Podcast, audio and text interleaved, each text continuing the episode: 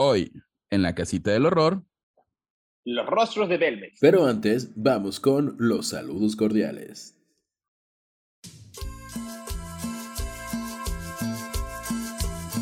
Comenzamos los saludazos cordiales con uno premium para nuestra queridísima Mariana Cantón que dice yo, por favor, please, ya volvieron para nada, nada más falso que su Mariana Cantón. Saludazo cordial para ti hasta, hasta la Ciudad de México con todo, todo nuestro amor.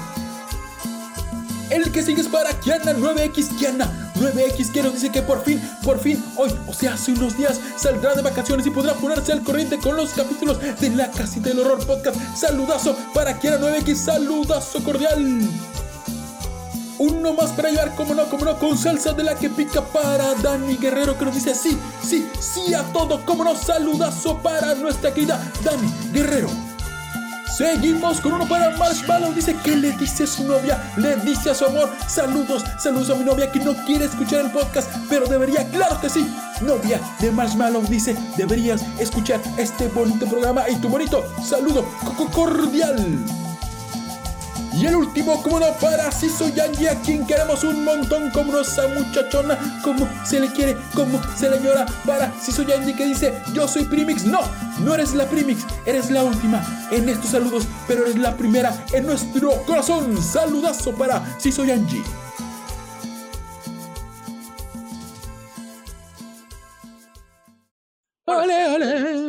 Ole. Las caras, los rostros, las miradas. Eh, traíamos este capítulo que hace rato que queríamos hacer y habíamos fracasado intentándolo, pero es un clásico. Es un clásico de la revista Insólito, de Enigma, de Paranormal, de Extra normal, sí, folletines y lugares donde se puedan imaginar de los 90.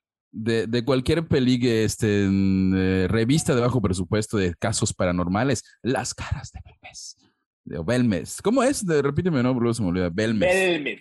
Belmes. Las caras de Belmes. Belmes es acento en la E y es... Eh, será lo más milagroso que tengamos en el capítulo de hoy, que Javier puede decir Belmes. Belmes. Belmes eh, con acento en la primera E es este... Ya sabes que, que en Evox nos odian, brother. No sé por qué seguimos haciendo cosas de España. No sé, un saludo a toda la gente de España que nos odia. Este, nosotros los queremos mucho. Este. Pero arráncate. Vamos. Capítulo 1. Capítulo 1. Capítulo 1. Mientras siga viendo tu cara en el muro de Belmes, mientras siga escuchando tu voz entre la pava y entre las manchas, mientras tenga que cobrar dinero por fotos porque cada rostro se vende así, así, así, se vende así, se vende así. La magia y la postproducción puso una canción ahorita que qué maravilla. Antes de comenzar y como momento educativo del podcast, el fenómeno exacto que supuestamente, supuestamente ocurre en Belmes es un caso de teleplastia.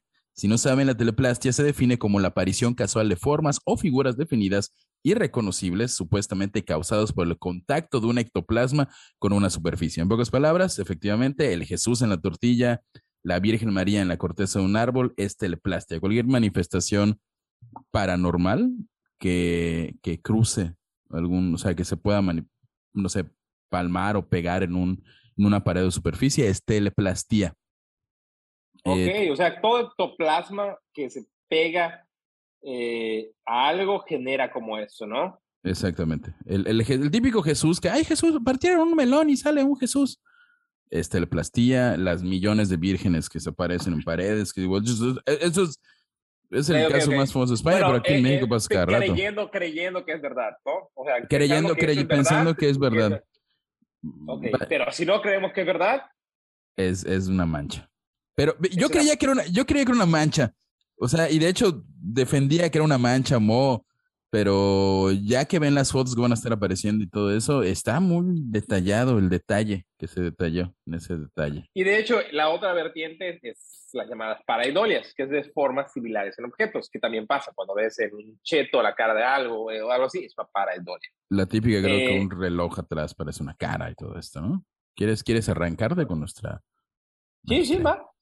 Nuestra historia ocurre en el pueblo de Elmes de la Moralera, ubicado en el complejo montañoso de Sierra Maguina, en la provincia de Jaén, España, obviamente. Eh, seguro dije mal Maguina y Jaén y todo eso. En algún momento del verano del 71, en teoría la fecha exacta es el 23 de agosto, en el domicilio ubicado en la calle Real número 5, en el suelo de la cocina de doña María Gómez Cámara, una mancha curiosona apareció. Pensaba que era la típica combinación de manchas de humedad con cosas que se le cayeran de la cocina y se mezclaron allá. Aceite o el humo y así. Piso, pisadas, zapatos, no sé. Dice que trató de quitar la mancha. Y unos dos días estuvo ahí echándole cosas, pero la mancha no se quitaba. La mancha se modifica y se iba cambiando un poquito de forma eh, hasta llegar a tener la forma final, que era nada más, nada menos, un rostro humano. Eh, como cualquier persona que sea fan de este podcast, eh, Doña Mari, en lugar de aterrarse, dijo, ok, esta es una cara. Se emocionó. Hizo lo que todos los otros harían. Salió a la calle a decirle a la gente, venga a verlo. ¡Eh, miren una cara en mí! Ah, los setentas en España. Así de divertido estaba. Este, sí, de hecho invitaba a las vecinas a que viniesen a verla, ¿no? Así como, vengan, vengan, vengan. Y en palabras Doña Mari, ¿quieres ser Doña Mari o...? Mm. ¿Cómo mezclarlo? Yo ya empecé, tú puedes decir ahorita. Eh, yo estaba guisando con mi hornillo de butano. Brother, eso suena a una española de Tijuana, desde de, ah, Tampico. Llevamos cinco años en Tampico yendo muy bien. Eh, primero me creí, ah, pero ya voy a hacer mi, única voz que me sale bien. Oh, yo estaba guisando con mi hornillo de butano. Eh, primero me creí que estaba mareada, luego llamé a los vecinos y vimos que era un rostro. Eh, no me da miedo porque no se mueve, pero a mis hijos sí les da. O sea, es que esa es la lógica de la gente que vivió una dictadura, brother. Sí. Eso no me da miedo porque no se mueve. Listo, se acabó, no más. No me da miedo porque no, puede. dictadura, yo creo que es un arma, yo sé que matan gente, entonces se mueve, que hay ese no me da miedo porque no me va a disparar por tener libertad de expresión y pensamiento. Así se forja la gente. Ah, una dictadura hace falta, ¿no? Es cierto, no nos escuches nadie político. Eh, su hijo Miguel, eh, mientras tanto, comentó. Oh, yo venía de trabajar en el campo y mi madre me preguntó si yo era capaz de ver algo en el suelo. Claro que se veía. Era una, clara, una cara clarísima. Yo le pregunté a mi madre quién había pintado eso pero mirando un par de veces te dabas cuenta que aquello no era pintura. Digo, no era pintura, era, básicamente como jean o, o, mo, Como que había algo, o sea, exacto, él dice como, eh, ¿qué es eso que está allá? Eh, y, deja eso, o sea, es un poco insalubre que tengas esas cantidades de moho en tu casa, posiblemente mueras de una infección pulmonar, pero digamos que era de lo menos que tenías que preocupar en esa época. Sí, pues sí, era. Y, y Miguel como que literalmente se emputó, como, ¿sabes qué? Es que... El, problema de esto no es la cara que está allá, es las señoras chismosas que vienen todos los días con mamá. De nuevo, lo que te hace la, la actitud, ¿cómo es el, el, temple de una dictadura? ¿Qué me importa que sea el diablo, Satanás y gente entrando a mi casa? Alguna debe tener un arma. Y justamente Miguel comentó, en su momento fue insoportable. Yo acabé con aquello porque la casa era un ir venir de gente a todas horas. Mi madre estaba enferma de fiebre de Malta, ¿qué es la fiebre de Malta? Y su salud no podía resistir tanto trajín. Lo que hice fue picar el suelo para desaparecer la cara y echar otra capa de cemento nuevo en el suelo. El, señor Miguel nunca sonó tan bien en su vida, porque vi entrevistas y él habla así, como un señor de España. Eh, problema resuelto, ah, Miguel. Es, la fiebre de Malta, también llamada brucelosis, es por tomar leche no pasteurizada. Cosas que pasan en lugares con mucho moho y humedad, supongo. O sea, no por ir a buscar la leche así bronca y tomártela. Eh, cuidado con su leche que tomen. Eh, bueno, entonces prueba resuelto, pensó Miguel. Jajaja, le dijo el destino. Obviamente, eh, el Mickey no llegaba a Chalán para reparar correctamente el piso y llaman al albañil Sebastián Fuentes León, quien dejó el pedazo de piso como nuevo. O sea, la cara la quita, le pica. O sea, él, lo intentó, pero no le quedó bien. Pues no, no, por eso tuvo que llamar a un maestro. A la cocina a su jefecita así toda puteada. Sí, no, no, ya, pues, sí. Asombrados, toda la familia vio como el 9 de septiembre, o sea, tiempo después, aparece otro rostro en el piso del cemento. Tengo entendido Pero no es tanto, güey. Pues, fue en noviembre, ¿no? Fue... Bueno, agosto, 23 de agosto, son como cinco días después. Exactamente. Este, y asombrados, toda la familia vio como a esta fecha aparece otro rostro en el piso del cemento y es el que bautizan como la pava que no sé por qué le dicen la pava.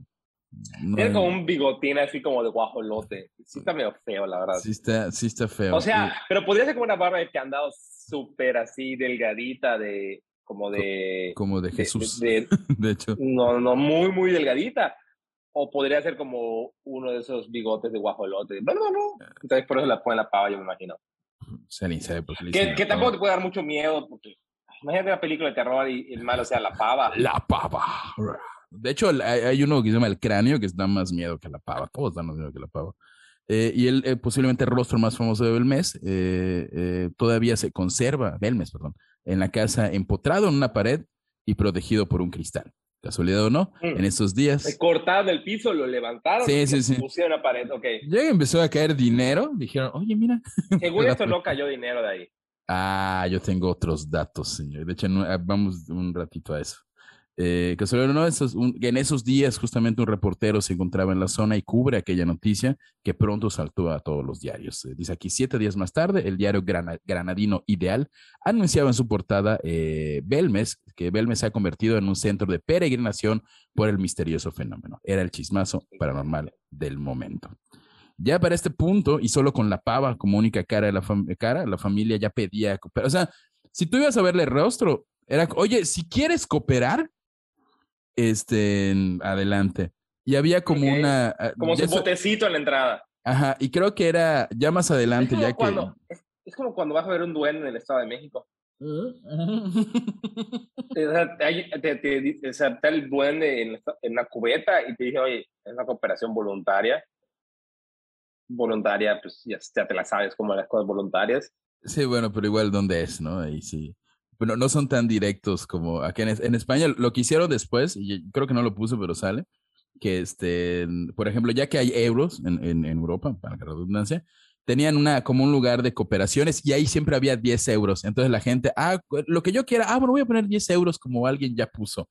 Como que ahí... Ah, la, típica de... La típica, voy a poner un dinero antes. Del baño, del baño de cualquier lugar turístico, le dice propina y hay un billete de 20 dólares. Para que sepa, ah, bueno, lo mínimo ah, es lo mínimo 20 dólares, claro. la típica, nada, nada mensos. Además de, de, esa cooperación, este, ya, ya vendían fotos de la pava. Por 10 pechetas te podías llevar una foto de la pava. Y aunque aún me queda mucha historia por contar, hay que hablar del dinerito que la familia de Doña Todos tienen un print de, Sí, de, la un pedazo de mo, de un pedazo de mo en su sala. Imagínate, el, el, la única vez que un pedazo de mo, una mancha de aceite, se hizo, sacó para ganar dinero. Se sabe que de la venta de fotografías, la familia Pereira Gómez pudo obtener en los, en los últimos meses, meses de 1971 y los primeros de 1972 alrededor de medio millón de pesetas, que ahorita serían 3 mil pesos según este dato. 3 mil euros, perdón, según este dato. El propio Iker Jiménez, un investigador paranormal que a veces le creemos y a veces no, escribió un artículo en la revista Enigmas en el 2001 criticando que la familia cobraba 3.600 euros, esto en el 2001, por cada reportaje que se grababa en la casa de, de las caras de Belmes del mes. O sea, acá, acá, el milagro va a ser que había Voy a ver por un contador del mes.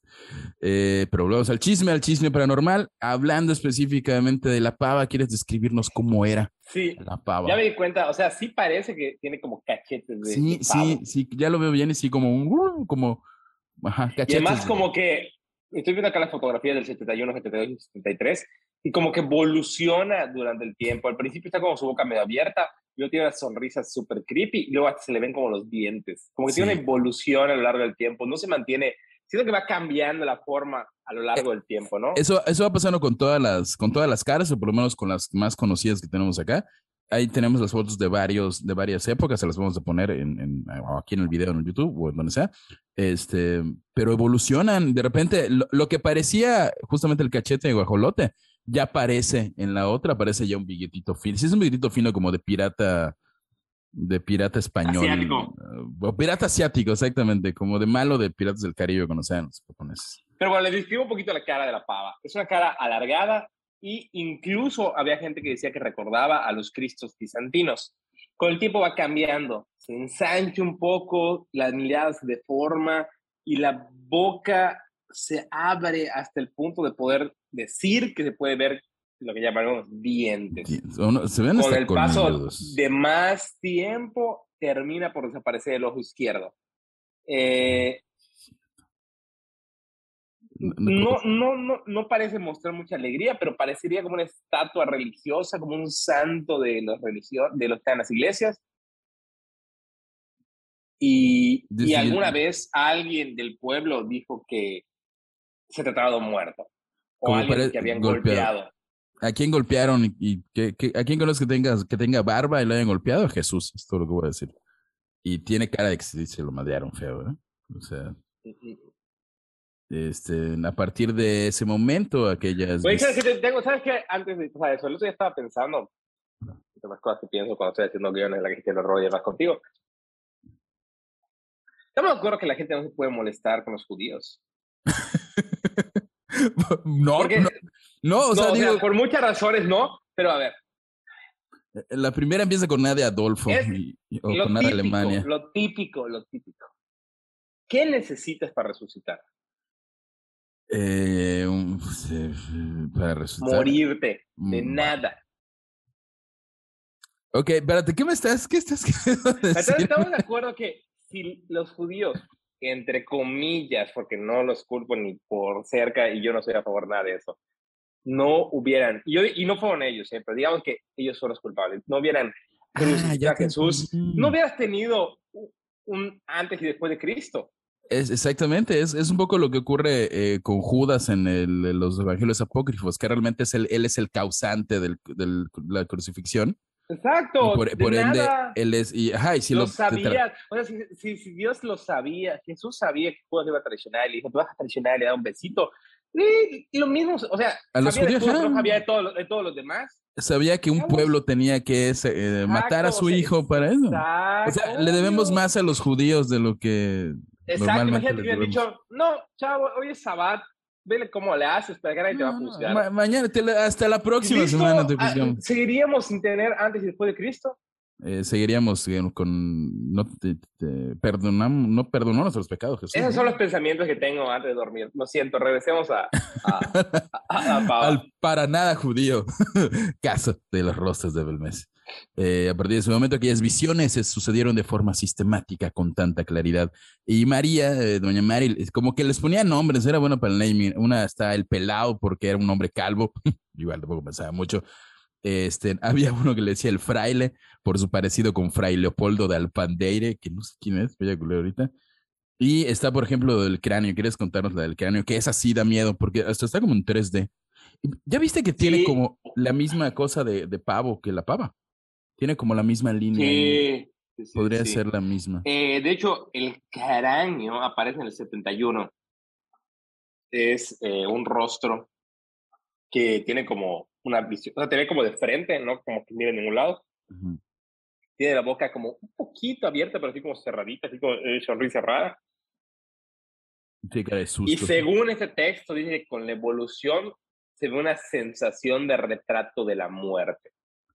Ok. Eh, Pero no parece, o sea, no lo veo como un carajo de la muerte. Así se ve como.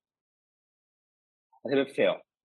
Sí, está de miedo. Pero es un dato importante porque este aparece en un lugar donde posteriormente se hace una excavación, lo mm. cual va a llevar un chismazo. Así que mantengan a la muerte ahí, el carajo puesto ahí. Eh, puesto ahí. Eh, vamos con el feto. Oye, el feto está horrible, es brother. Un, es un maldito alien eso, o sea, no sé qué. El feto, el feto está horrible y muestra la cara y ojos acompañados de un cuerpo encorvado, así como si estuviera en posición fetal, con una cara como un niño gritando.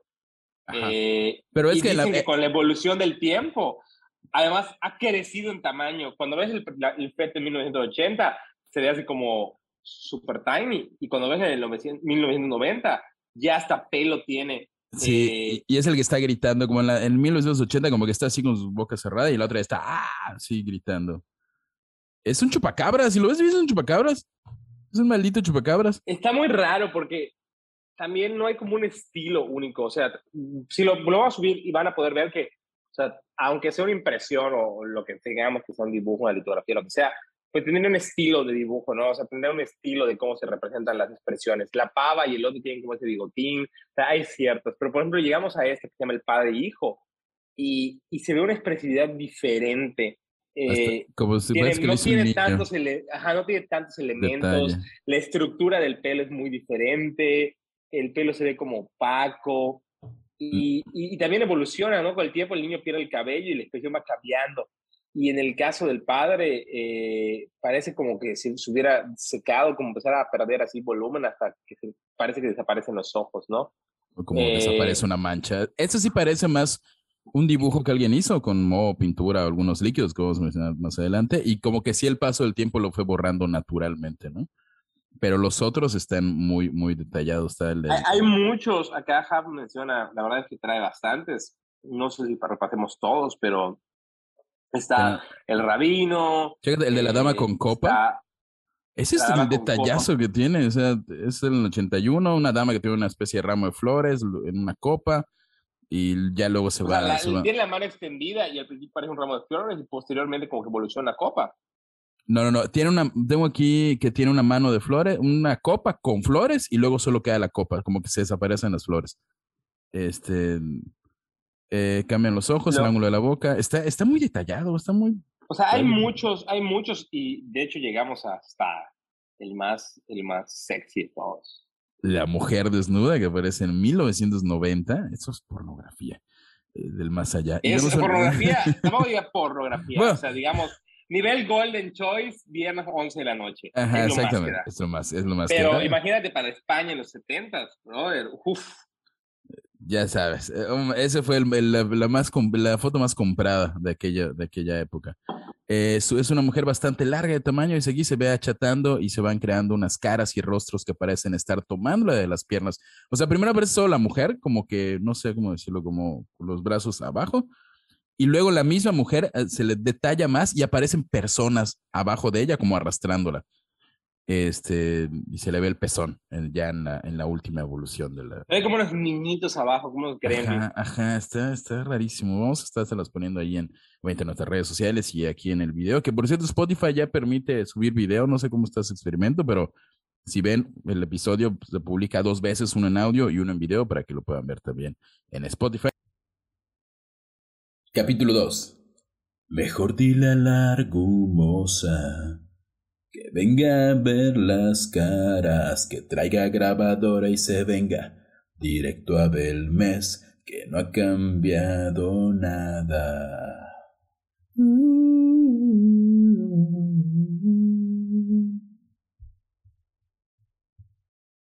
Canción que aún no he hecho.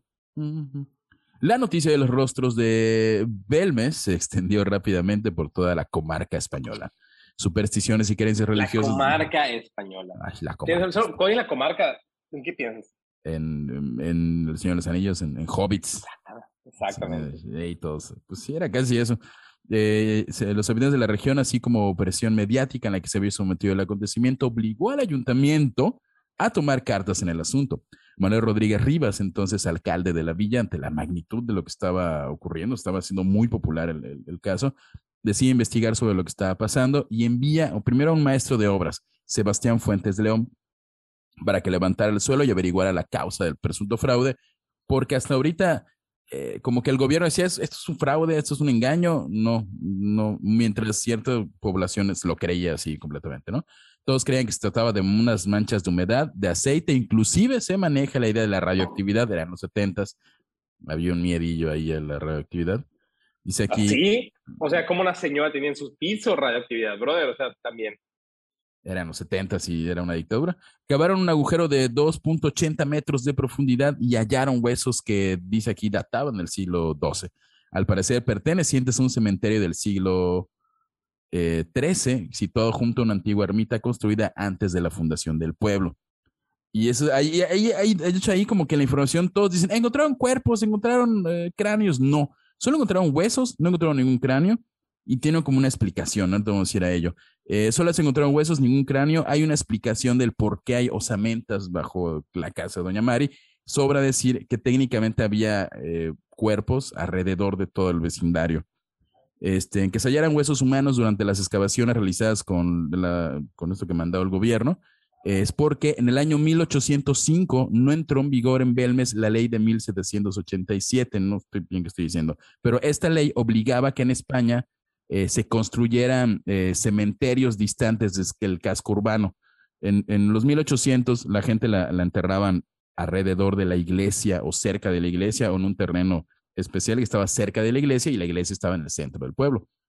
Hasta 1800 es cuando dicen, oigan, como que está peligroso y está como, como, como que huele feo que estemos enterrando gente, gente aquí cerca y es cuando hoy empiezan a hacer cementerios que están alejados de la, de la ciudad, ¿no?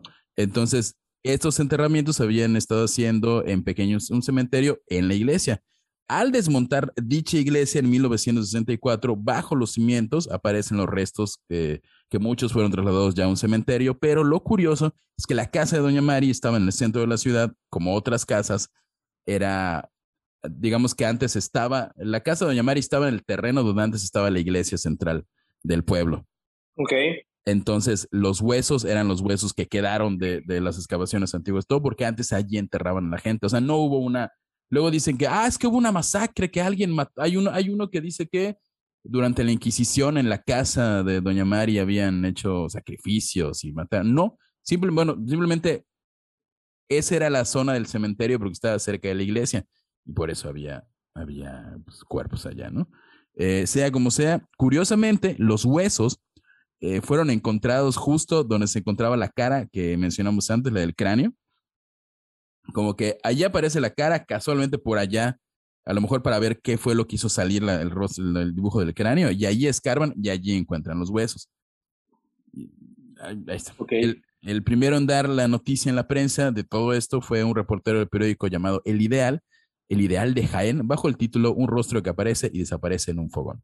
La presencia circunstancial de otros corresponsables de, de diarios como El Pueblo este, hicieron eco del suceso, le empezó a dar muchísima repercusión ya a nivel nacional y hasta el punto de que el gobernador civil de Jaén, Ruiz de Córdoba, tuvo que ocuparse personalmente del evento.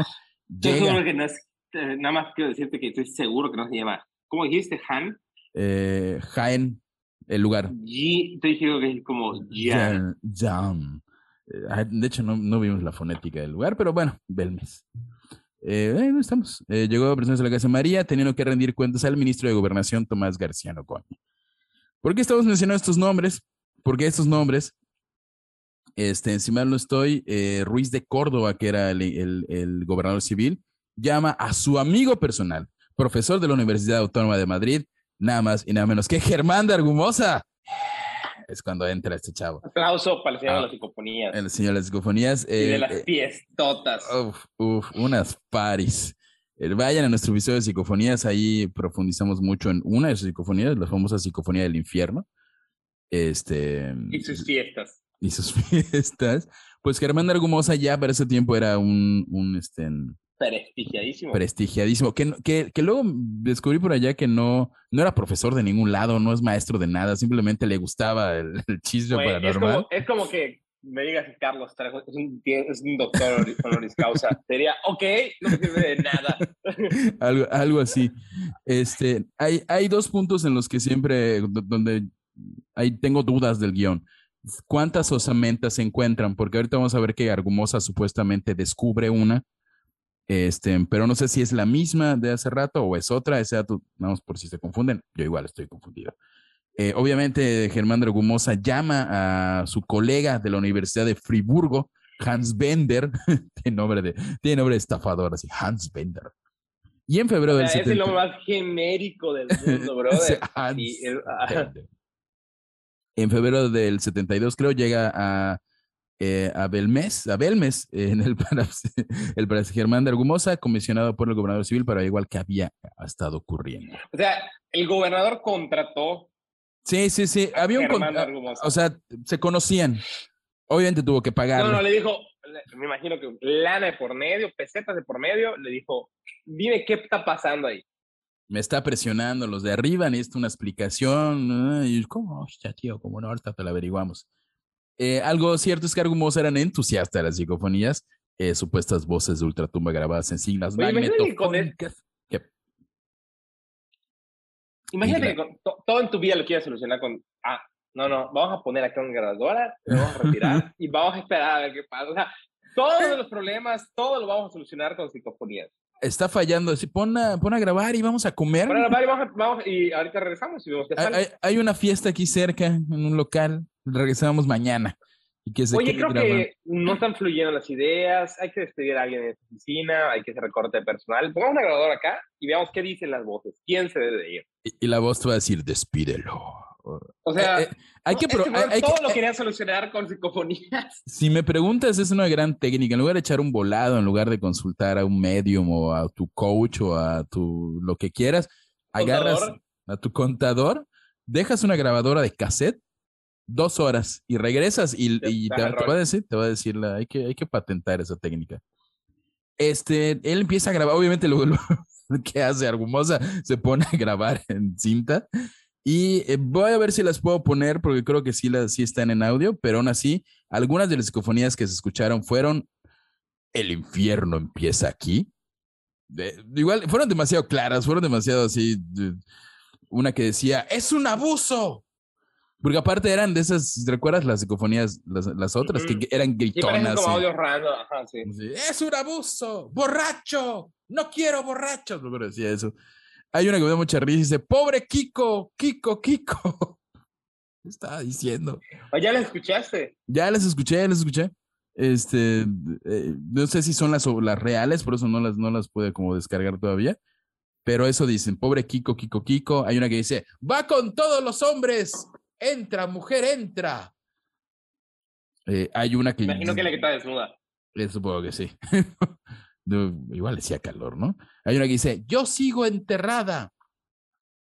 Y la, la psicofonía más famosa de, de, de Belmez es una que dice, literalmente le hablan a Germán Hermosa, le dicen, Germán, pica patio, levantas evento. Germán, pica patio, levantas evento. Igual, igual lo dije muy alegre y la psicofonía da más miedo.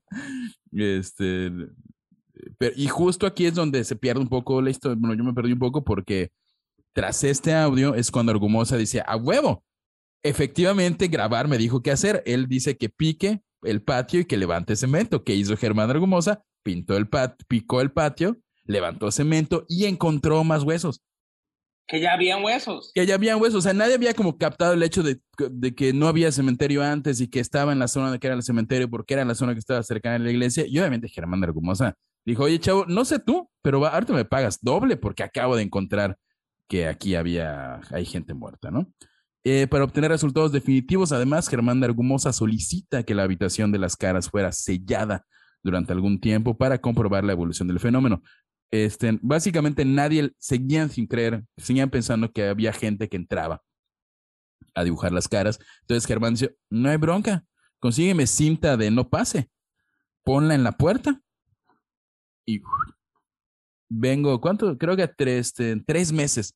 Tres meses, o sea, Germán Argumosa estuvo cobrando tres meses solamente por dejar una cinta en una... Sea, que no tres meses ese lugar, que es un caldo de cultivo para caras de hongos. Y veamos qué pasa. Exactamente. Hubo hasta una acta de procedimiento con notario. O sea, algunos lo que quieran, pero sí se esforzaba por, por, por, por su farsa, ¿no?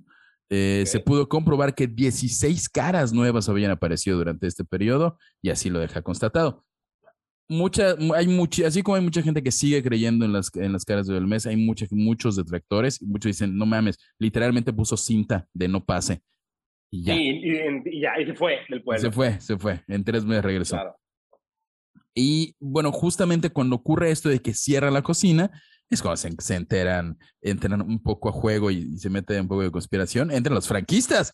Francisco Franco se enteró personalmente de lo que estaba ocurriendo en Belmez y no le gustó para nada. Eh, todo este espectáculo, por decirlo así, que estaba ocurriendo con las caras de Belmez, eh, dice aquí, colmó los límites de la tolerancia del régimen franquista, que a través del jefe del movimiento de Segovia, Pablo Núñez Moto, amenazó con, un car- con una carta al alcalde de Belmez, todo esto en febrero del 73, instándolo a que acabase con todo aquello, ya que considerarlo, o sea, consentirlo de esta idea de que está apareciendo caras y así, no era adepto al régimen de Franco. Eh, también lo llamó a su despacho y ahí le dijo, como no acabes con esto, te voy a meter a la cárcel. O sea, estaban amenazando al alcalde, a Manuel Rodríguez Rivas, que sin embargo mantuvo su posición de que las caras no eran un fraude y su cometido en la obligación de mantener el orden del pueblo era intachable. O sea, él como que hubo ahí su, su, pleito, hubo tanto su pleito con los franquistas que supuestamente existe algo llamado la Operación Tridente, que la Operación Tridente es una supuesta operación que se llevó a cabo durante el régimen de Franco para silenciar el fenómeno de las caras de Belmez. Ok. Según los que gustan, con, cara de ¿por qué? Ok, ajá. Hay, un punto importante. He visto que gasten los impuestos en cosas Sí, que qué diablos. Gástenlo, gástenlo en eso, Franco. ¿Qué, qué diablos? Eh, según los que gustan de temas conspiranoicos, dice acá, la Operación Triente fue una maniobra que era por el régimen de Francisco Franco, que preocupado por el fenómeno de Belmes, en la Moraleda, eh, puso, o sea, tenía que como que silenciar el, el fenómeno, ¿no? Eh, todo a través de tres puntos importantes como el gobierno, la iglesia, la prensa, investigadores paranormales como dice aquí Jordan, supongo que es Jordán, Jordán de la Jordán Peña. Este, ¿cómo era? Como que el, el, el punto era decirle a todos que eran falsas. Entonces iban para psicólogos, decir, no, ¿sabes qué? Para psicólogos franquistas, cazafantasmas franquistas, y decían, no, es falso. Desacreditar el fenómeno. Desacreditar el, el, fenómeno. La, la, prensa franquista igual decía esto es una, es una, es una farsa y todo. Fraude. Este, supuestamente el párroco de Belmes, don Antonio Molina Contreras, desde un principio se dedicaba a negar el fenómeno y a sugerir a sus feligreses que no visitasen las casas de las caras. La iglesia, franquista obviamente, decía, oigan chavos, no vayan allá, es, es, es falso. Es del diablo. Es del diablo. Este, y se mencionan en muchos foros de que uno de los factores que hizo que a Franco no le gustara lo de las caras de Belmez era que no lo estaba, o sea, si hubieran dicho, oigan, la pava, en lugar de la pava que le había puesto el Jesús de Belmez, hubiera sido otra manera de recibirlo, porque todo el tiempo lo manejaron como más que una señal de Dios, un, como lo haríamos acá en México, es algo paranormal, no precisamente demoníaco, pero algo paranormal. Cuando encuentran los huesos, dicen, ah, son los fantasmas que murieron acá. Ajá, del diablo. Si hubieran dicho, ah, es que es de Dios, no sé qué, no sé qué, no sé qué, otra, otra cosa hubiera ocurrido, ¿no? Otra pava hubiera cantado. Otra pava hubiera gorgojeado. Eh, según la pseudoteoría de la Operación Tridente, investigadores como el doctor Viñas, eh, Jordán Peña y su comisión Eridani fueron enviados a Belmez por el gobierno con el fin de desacreditar el fenómeno, comillas, real. Se afirmaba que estas personas no solo estaban equivocadas o no investigaron o mintieron al comunicar los resultados de sus investigaciones, sino que eh, además obviamente eran unos fascistas y unos vendidos a la dictadura. Parece que es real, sin embargo, lo que todos dicen al final de cuentas era, brother, es imposible que haya existido la operación Tridente, porque pues Franco hubiera querido eliminar las caras de mes, balaseaba a todos, o sea. Borraban así, llegaba un tractor y se llevaba toda la casa. Toda la casa con, con Doña Mari y con Miguel adentro, ¿por qué hacer todo ese show? Pero, pero vaya, tiene su propia subteoría de conspiración. entero, ajá, exacto. Este, Dice, por ejemplo, aquí datos justamente respecto a, la operación Tridente del el investigador que a veces le creo, a veces no, Iker Jiménez. Eh, fue, decía que el fenómeno era real y que Jordán Peña y su comisión no investigaron nada. Eh, y comencé que la realidad es que si el régimen franquista hubiera querido desacreditar el fenómeno, balaseaba todo. Entonces, hay sus dudas, pero pues aparentemente al gobierno no le gustaba la, los rostros del mes. Vamos a ver al final del episodio que que le agarró cariño, mucho cariño al, al, al, fenómeno. Y de ahí vamos con el capítulo 3, donde ya viajamos un poquito al presente. Atención. Al futuro. Al futuro, que es nuestro presente. Capítulo 3. Llegando a verme es pam, pam, pam. Veo las caras en otra casa. Yo no lo quiero, hoy las tengo que olvidar. Decías que eran reales, que no eran fácil de falsificar. Regresame el dinero que pagué por verlas. Tiempo después de las apariciones, el periódico El Ideal hacía público los resultados de unos análisis demostrando que las caras habían sido pintadas con nitrato y cloruro de plata. Creo que tú me habías dado ese dato igual, que era que con nitrato y cloruro como Correcto. con eso este método, usado en fotografía y empleado ya en los 40 por activistas antifranquistas, no sé para qué, era muy eficaz ya que los rostros aparecen eh, al tiempo de haber sido pintados. Como que pintas algo y con el paso del tiempo aparece y dura muchísimo tiempo, ¿no? Este... Más tarde fueron realizados otros análisis de las caras por, dice aquí, el CSIC, alguna institución que no... CNCI. Por CNCI, por la UTNAM. Sí, el sí, sí, el CNCI. ¿Te acuerdas cuando el CNCI eh, anunciaba que quería ser eh, detective forense? Eh, ¿Forense en el CNCI? En la radio. CNCI. CNCI. Yo, yo creo, yo fui un CNCI, pero por algo de la prepa, por, por como una prepa abierta. Fui como cuatro meses, no pasé. no probé. Pero este, el ambiente estaba chido, ¿eh? yo me, pasaba, me lo pasaba muy bien. No aprendí nada, pero qué buenas fiestas. Este, bueno, el CNCI dice que no se muestran restos de la sustancia señalada. Y eso es como que el, así. Mientras unos dicen es nitrato y cloruro de plata, otros dicen, oigan, chavos, no, esto que dicen no está. Este, y, pero cabe destacar que el CSIC advirtió que desconocía cuál había sido el proceso para recoger dichas muestras y que las muestras les fueron entregadas en un sobre de azúcar. O sea, les dijeron, oiga, nos dieron estas muestras, no nosotros fuimos a buscarlas. El CSI es el Consejo Superior de Investigaciones Científicas de España. Es la mayor institución pública de España dedicada a la investigación científica y técnica y una de las más destacadas del espacio europeo de investigación el CNSI, básicamente. Este, entonces había, hay como esta duda de la, de hecho, realmente hasta el momento oficialmente no se sabe si es real o no es real los rostros de Belmez. O sea, eh, reales estaban, nadie lo o eh, siguen estando, siguen, siguen existiendo, siguen estando, puedes seguir yendo ahí con 10, deja tu vamos a ver qué es lo que ocurre más adelante. Pero sin embargo, en el 97, de nuevo, Iker Jiménez, que ya recontra mencionamos ahorita, eh, resucitará, ya que cuando, cuando Argumosa hace lo de las psicofonías, agarra fama, cierra la cocina, de ahí de los 70s, en los 80s, muy rara vez empiezan a, como que se olvida el tema. Digo, estaban saliendo de una dictadura, entonces ya habían cosas más importantes como expresarse. No relevante. Ajá, como que ya ahora, como que la movida madrileña era lo, de hoy. Ya nadie le importaba. Sí, como que, oigan, no, no está relevante. Sí, pero en el 97 Iker Jiménez resucita el caso de las caras de, de Belmes en la revista Enigmas, eh, dirigida por Fernando Jiménez del Oso, una revista que llegó acá inclusive, creo. Dice que transcurrido un cuarto de siglo demostramos... Enigma. Enigma.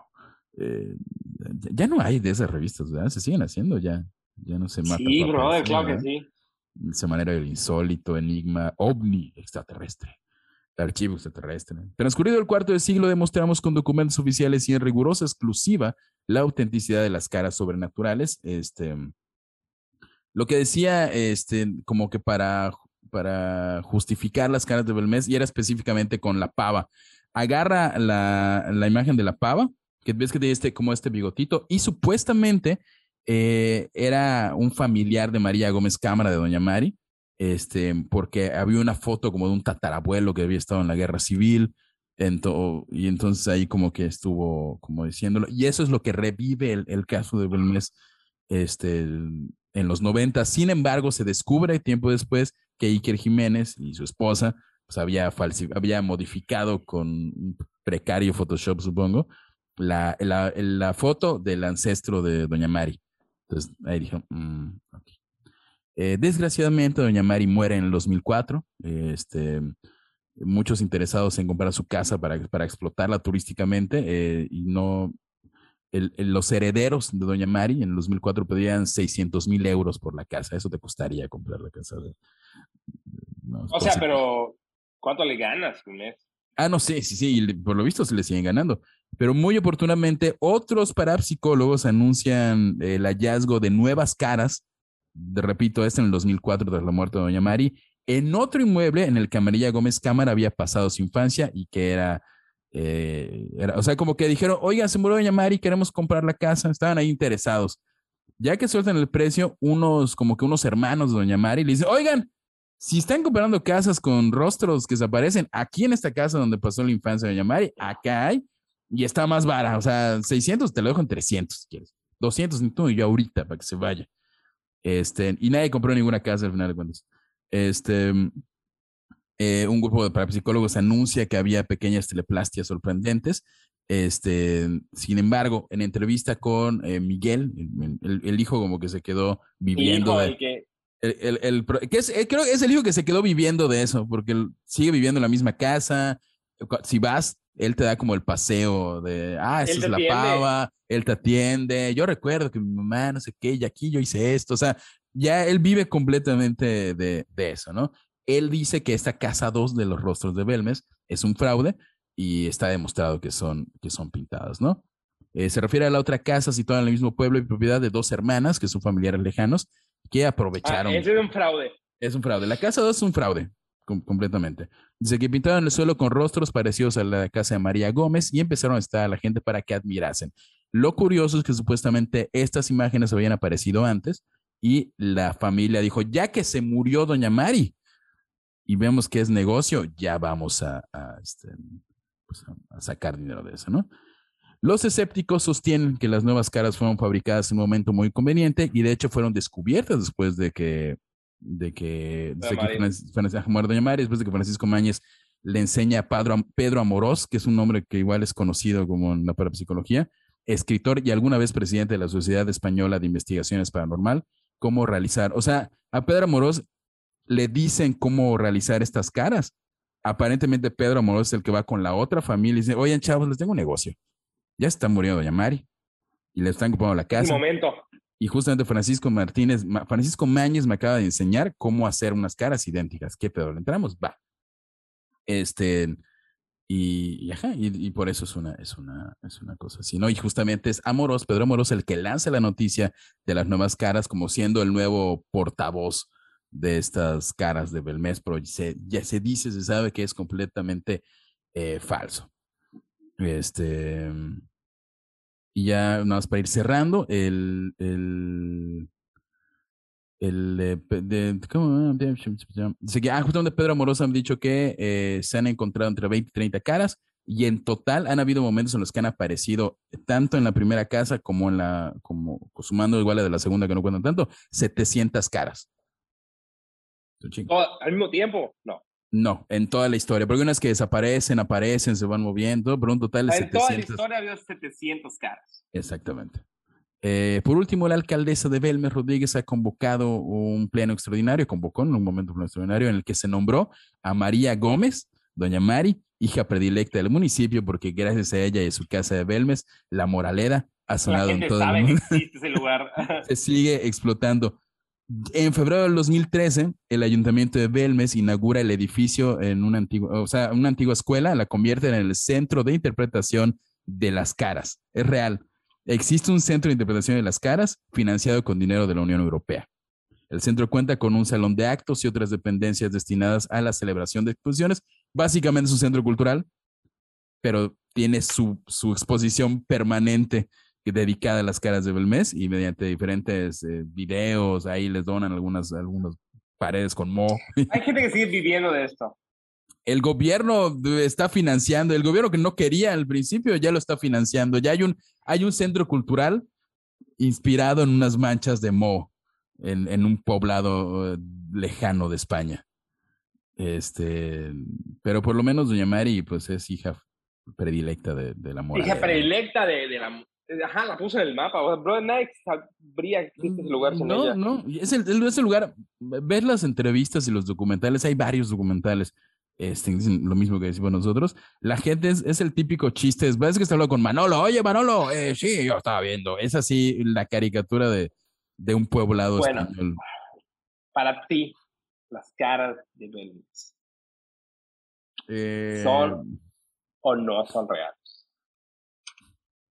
No es un caso para Idolia, definitivamente. No son un montón de manchas en un preocupante lugar de humedad eh, que salieron al azar y tienen forma y no solo las imágenes. No. Creo que hubo alguien que, ¿por qué? No sé por qué creo que fue Miguel, el hijo que sigue viviendo de esto, que ahí con un cuarto de habilidad para el dibujo y algunos ingredientes químicos dijo, aquí hay una oportunidad. A ti fue Miguel. Yo digo no fue Miguel. Su mamá. A su mamá siempre creyó que eran las caras eran de verdad. Sí, y, no, lo, no, lo, no, lo, no lo menciona en el guion, pero hay, hay, varios párrafos en los que dice, él defiende mucho la, la, veracidad del hecho porque él dice que a su mamá le gustaba. O sea, a su mamá como que le hacía feliz, o asumo que la atención o el ser la, la de la casa, o sea, era lo que lo hacía feliz. Y al, final de sus días, recordemos que estaba enferma la señora, eh, fue algo que le dio mucha satisfacción. De repente lo relacionaba con cosas religiosas. Entonces, creo que simplemente era una broma que se convirtió en el soporte emocional de una madre enferma y en el en, en el y en un negocio. Y la jubilación y el retiro de Miguel. El retiro de Miguel, que hasta ahorita en este momento está ahí dando paseos. Dinero de los impuestos de la Comunidad Europea. Ajá, ajá, ajá, y además, o sea, eh, le hicieron un, o sea, ¿cuánto más? Yo creo que fue Miguel y cuánto más ya creció esa broma que hizo ese, ay, vamos a hacer un, pintar un Jesucito y tómalo, vives de él, te dan dinero de la Unión Europea, sales en periódicos, te cobras 600 mil, eh, no sé, por entrevista, o sea, ¿tú, tú crees que es algo realmente paranormal? Que casualmente en ese lugar perdido de España, es, ¿hay algún portal especial en el que el ectoplasma... Falso. O sea, o sea, ¿por qué tantas? 700 caras, o sea, por lo menos hay talento en Belmez, eso es un hecho. Exacto. Una generación de eh, pintores. La verdad es que es un tema que hasta el día de hoy sí genera controversia. Seguro habrá gente que dice que son originales y super sí, y gente que dirá que no, pero creo que está padre, creo que formó en los noventas a mucha gente con esta cosa que queríamos curiosear en este mundo y dijimos, wow, acá hay algo. Y nos llamó la atención y de ahí fuimos llegando a otras cosas y otras cosas y otras cosas. Así que está, está, padre. E, es, parte como de la educación básica de, del fan de la psicología. Ver esto en una revista blanco y negro de 10 pesos. Hace los 15 años. Sí, eso. exactamente.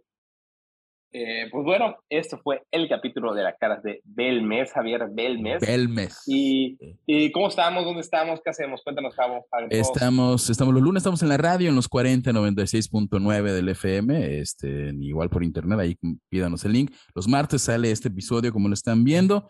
Eh, los miércoles deben salir eh, imágenes alusivas. De hecho, posiblemente los miércoles ya tengan, mañana miércoles tengan las las, las psicofonías, los videos, los clips. Voy a tratar de subir todo como el mismo día para que puedan ver bien las, las caras del mes y las psicofonías. Y, y ya, la casita del horror podcast en todas las plataformas, horror y bajo casita en Instagram. Yo estoy como Hapsosae en todos lados. Carlos Castro, ¿cómo te encuentro? Yo como el ya en todas las redes sociales. Y, y, nada, escuchen los lunes en la radio que se pone muy bueno el chisme ahí, ¿eh? se pone sabroso. Eh, adiós. Adiós.